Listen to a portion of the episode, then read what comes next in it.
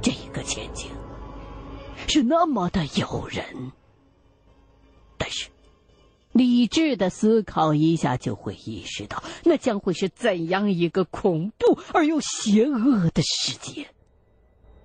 实在是无法想象，如果真有人掌握了那种力量，我们会变成什么样子？我不由得惊出了一身的冷汗。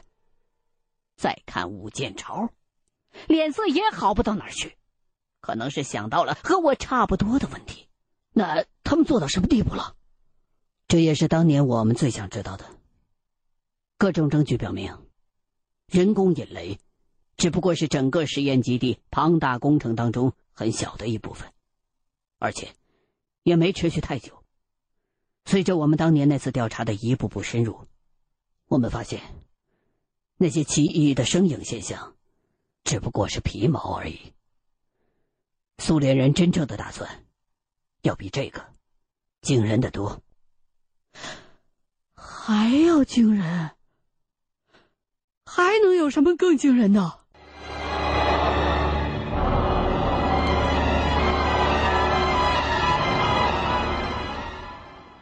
你有没有想过，苏联的国土面积有两千多万平方公里，为什么偏偏要跑到中国来搞这些实验？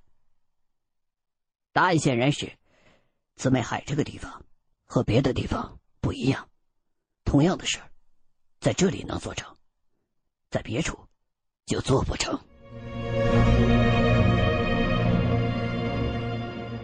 接下来，大哥告诉我们说，事实上，姊妹海的周边就是一个巨大的异常区域。这种异常包括气候的、水文的、地质的、地理的，甚至于动植物的等等各方面。所以。苏联人不但在这里建立了雷电实验场，还弄了什么地磁台、地震台、气象站、生物实验室等等很多乱七八糟的东西。于是，相应的，当年大哥他们勘察项目组调集来的人员也是个大杂烩，物理、化学、天文、历史、地质、水文、气象、雷达、红外遥感，甚至防核、防化都有。而最终的目的。就是先要搞清楚苏联人干了些什么，然后再把他们没干完的事儿接着干下去。经过最初的混乱之后，项目组的调查主要集中到了两个方向：一是考古，二是地球物理。事实上，苏联人当年也是这么走的。地球物理比较好理解，咱们先说说历史考古。你们已经有过体会了，这地方发生着很多解释不清的怪现象，比如说湖底的隆隆巨响，比如说每天都有的大雷暴，比如那种奇异的光影现象，还有那些黑色的球状闪电。这些怪象都不是最近才出现的。苏联人在这儿待了十来年，我们七五年的勘察却是刚刚开始。虽然对于那些现象做了许多的观测工作，可是有一个致命的缺陷，却是无法克服的，那就是在时间的跨度上太窄。数学样本容量小，会使得观测结果不具代表性，失之于片面。可幸运的是，姊妹海周边保留着许多古代人类的文化遗迹。古人对于这些意象的观察，无疑要早于我们成百上千年。这。就在一定程度上弥补了样本不足的缺陷。也正因如此，历史考古才派上了用场。你们看这个。说着，大哥从他那个包里抽出一页发皱的纸来。我们接过来一看，是一张黑白照片。褪色很严重，有一半都已经全都花了。不过，在还能分辨的另外一半，我却看到了一个草原背景下的石人形象。奇怪的是，那石人的额头正中只刻了一只大眼睛。我吃惊的不只是这个，这石人怎么看着好像就是，就是我们在草甸上见过的那一尊。大哥把我的话接了过去。七五年我们来的时候，那个石人已经没有头了，但是基地里留下的照片上还有。石人的脑袋可能是被苏联人凿掉运走的，但出于什么原因，就不得而知了。其实。这还有几尊差不多的，不过离这都比较远。这些石人都只有一只眼啊！对，项目组的专家给我们解释说，这种独眼的石人，在全世界很多地方都有，大多数是出现在岩画和石刻上，而东西方的各种神话传说当中，也有许多关于独眼人的内容。中国的《山海经》，希腊的荷马史诗。尤其是欧亚许多北方民族的原始神话里，大多数要么把这种独目人描绘成凶残嗜杀的巨人，要么就是宝藏的守护者。评书《大明英烈》你们听过吧？里面就有一句：“莫道食人一只眼，跳动黄河天下反。”这种独目石人，照咱们中国人的理解，算是一种恶神，是不太吉利的象征。关于这种独目石人的学说和猜测是很多的，有人甚至认为这是远古人眼中戴着头盔的外星宇航员的形象。不过，当时大哥他们所在的项目组的历史专家却觉得，这种独木石人很可能是一种带有宗教信仰性质的危险标志，作用就是。竖在这儿，警告后来者以此为戒，前方危险。这就好像是现代人在变压器旁边竖个牌子，写着“禁止攀登高压带电”一样。这说明，古人就已经认识到这片区域很不寻常了。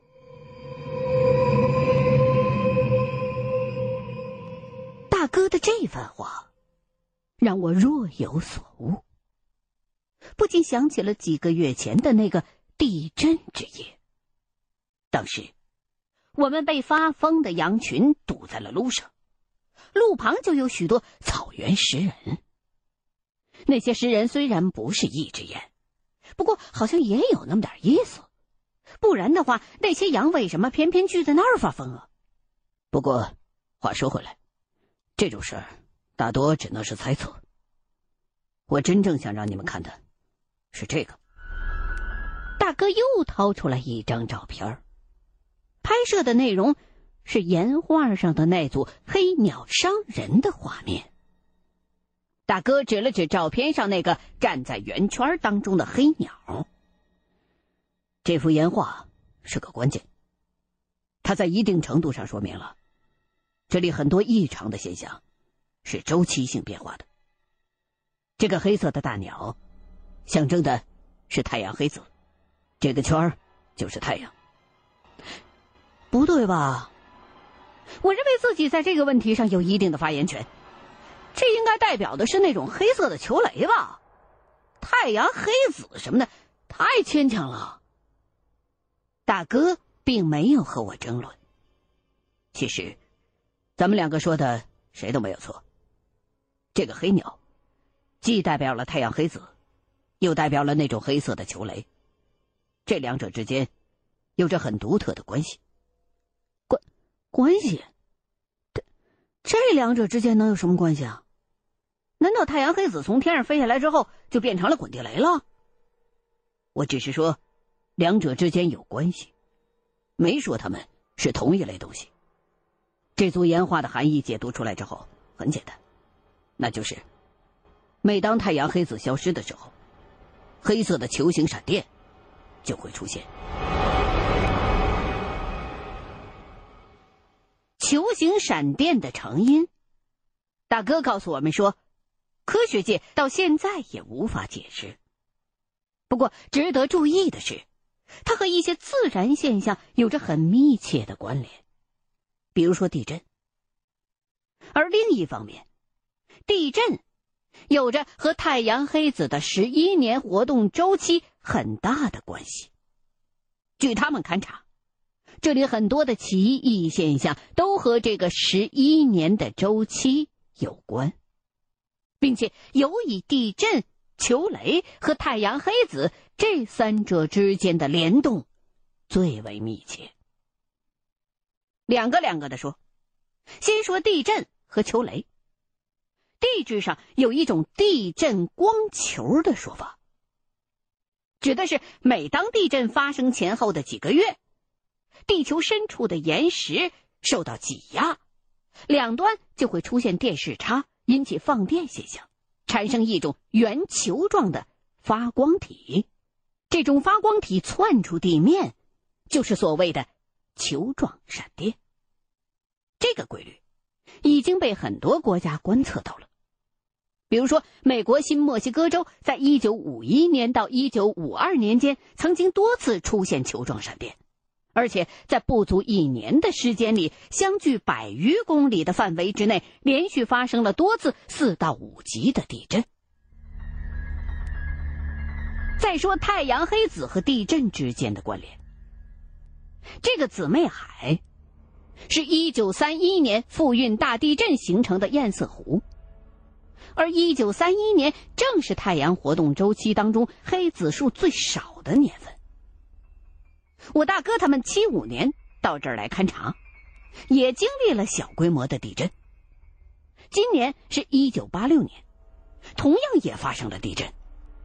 太阳黑子的活动十一年左右一循环，稍稍一算，一九七五、一九八六，你们就明白了。最后就是太阳黑子和球状闪电之间的关系。这幅岩画。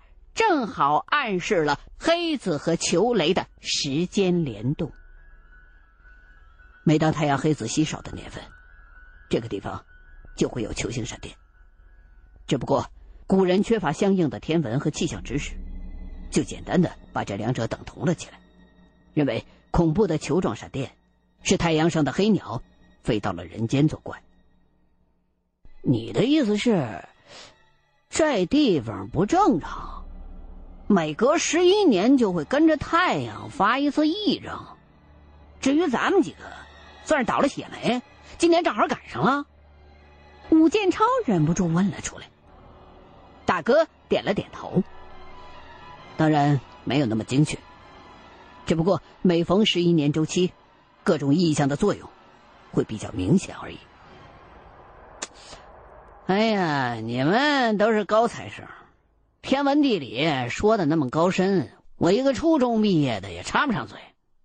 不过，我有一点是想不通啊，如果真是那个什么黑子出了问题，为什么偏偏这儿不正常啊？应该全世界都受到影响吧？要知道，每个地方都能看到太阳啊。我也点头附和，就是啊，你刚扯了那么一大圈，只不过是一些现象和时间上的不完全归纳。感觉上像是硬拽上的联系啊！太阳活动带来的影响，确实是全球范围。但是，太阳黑子的运动不过是个外因，它还需要通过不同区域的不同的内因起作用。而造成姊妹海地区与众不同的真正内在原因，其实是这里的地磁的异常。这是苏联人当年得出的结论，也是后来我们得到的结论。地磁，我想起了我和阿廖沙迷路、指北针失灵的事儿，马上就又问道：“是不是这附近埋藏的有磁铁矿啊？你以前不是也说过吗？金矿经常会和铁矿共生啊。”大哥摆了摆手：“这两个不能混为一谈，地磁和磁铁完全不是一个概念。地球磁场的空间分布和产生机制都很复杂，主要是地电流在起作用，而不是由于有磁性的铁矿。地震、球形闪电和地磁场的关系，刚才我已经提过了。而地磁活动和太阳密切相关的明确证据，就是它跟太阳黑子都有十一年的周期变化。这也就是为什么地震、球雷、太阳黑子那三者之间会密切联动，因为它们都是在通过地磁场起作用。问题讨论到这个地步，历史考古的任务就算完成了。因为甭管你有多么大胆的猜想，都需要用确凿的事实证据来做支撑。所以，接下来就是地球物理的工作了。当年苏联人在基地里建设了一整套的地磁台、地震台和气象站。大哥他们来的时候，发现了大量的仪器设备。其中就有一个二十吨的大号地震仪。至于测磁器、棱镜等高仪、物理探矿仪之类的就更多了。这些东西主要就是为了观测地球物理的各项参数，最重要的就是测量重力加速率和地磁。大哥又扯出了一大串我听不懂的术语，我跟武建超就赶紧把他打住。测出来什么没有啊？苏联人下了这么大本钱，肯定会弄出些成果的。你刚才说的没错，这附近的确有大量的磁铁矿，不过磁铁矿并不是地磁勘测的对象。我们的地球除了最重要的南北两磁极之外，在其他位置还散布着一系列相对较弱的磁极。当年苏联人就怀疑，姊妹海这里是南北磁极之外的一个弱磁极。是一个地磁异常区。说实话，地磁的基本数据是每个国家的宝贵资源，需要严密的保护。可是当年盛世才竟然让苏联人这么乱搞，对国家和民族都是很不负责任的。也算是老天长眼，因为那个年代技术手段的限制，姊妹海这片巨大的水域成了地磁测量的障碍。无论什么手法。也无论你是用什么样先进的工具，在面对这么一大片水面的时候，通通不管用。所以，苏联人虽然很下功夫，依旧是没有得到完整的资料。到了一九七五年，因为技术进步，出现了一种新的海洋磁测手段。简单说，就是用船拖拽着连接有磁力探头的电缆，直接在水面上进行测量。为了把苏联人没干成的事儿继续干下去，项目组就打算弄一条船过来，在姊妹海上试一试水面磁测。船、电缆，这两个关键词让我打了个激灵。我这才突然之间意识到，大哥东拉西扯了这么久，完全是介绍背景和铺垫。接下来要说的，才是我们真正关心的主题。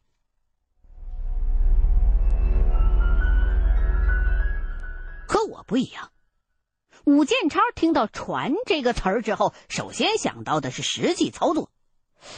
咱们进山那条路那么窄，那么险。一艘船，你们怎么弄下来的？苏联人还不是把这么多东西都运进来了？我们当时没有走陆路，用的是空降坦克技术，把船用直升机吊运进的山。当然，太大的船也不行，所以选的是最小号的驳船。驳船本身没有动力，需要由拖船牵引，但是因为这些船可以拆分成一节一节的，相对轻便。就可以空运了。哎，我一下就想起来了，那天阿廖沙从望远镜里看到那艘船的时候，第一句话就是“不是淘金船，好像是驳船”。看来他当时没认错。于是我就又问大哥：“当年你就在那艘船上，对不对？湖底的电缆是不是就那船上的？”大哥点头表示承认。我被抽调进组，就是为了配合工程兵的物探部队进行实地测量。不过，当时我只是个小技术员，干的都是具体的工作，记一下数据啊什么的。当时采用了最先进的传弦和弦磁力仪，检测效果很好，成果丰富。如果一直那么进行下去的话，说不定真能弄清楚。但是没过几天就出了事故。对，那天下午突然打雷了。不是吧？这里入夏之后不是天天打雷吗？你们就没点准备？而且船是铁皮的，那就等于是一个法拉第笼，即便是遭雷击了也没什么呀。我得到的回答是：那天下午，大哥他们正在水面上作业，天突然就变了。